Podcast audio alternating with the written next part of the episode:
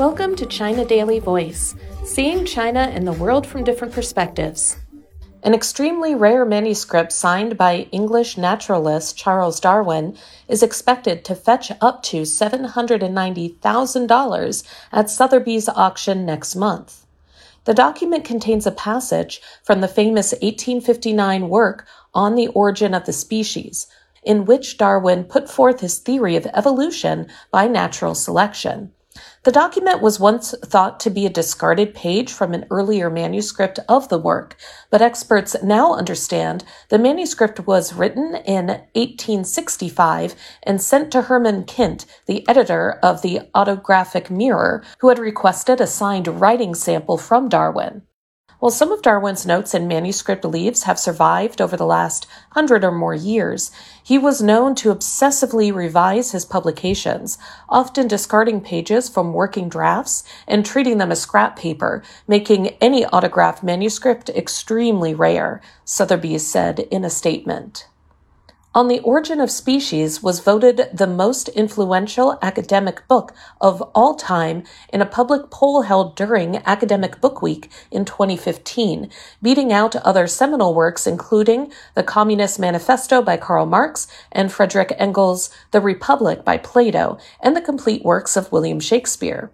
The book offers Darwin's revolutionary idea that species evolve incrementally over generations via the process of natural selection.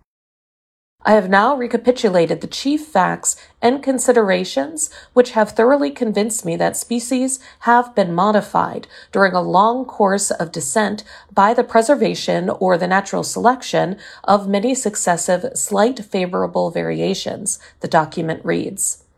Darwin backed up his theory with evidence collected during his 1831 to 1836 voyage on the HMS Beagle, during which he observed and collected specimens from a number of species. One major observation occurred on the Galapagos Islands off the coast of Ecuador. Darwin noted that the finches on the island were similar to finches on the mainland. However, the availability of different foods in each area had led to discrepancies in beak anatomy. I cannot believe that a false theory would explain, as it seems to me that the theory of natural selection does explain, the several large classes of facts above specified, the excerpt adds. It is no valid objection that science as yet throws no light on the far higher problem of the essence or origin of life. The manuscript will be placed on display at Sotheby's in New York between November 30th and December 8th, and online bids will be accepted between November 25th and December 8th. The auction house estimates that the document will fetch between $600,000 and $790,000. The auction, which is titled Age of Wonder, will also include a first edition of On the Origin of Species and a copy of On the Tendency of Species to Form Varieties, which is a scientific paper written by Darwin and Welsh naturalist Alfred Russel Wallace. That's all for today. This is Stephanie, and for more news and analysis, buy the paper. Until next time.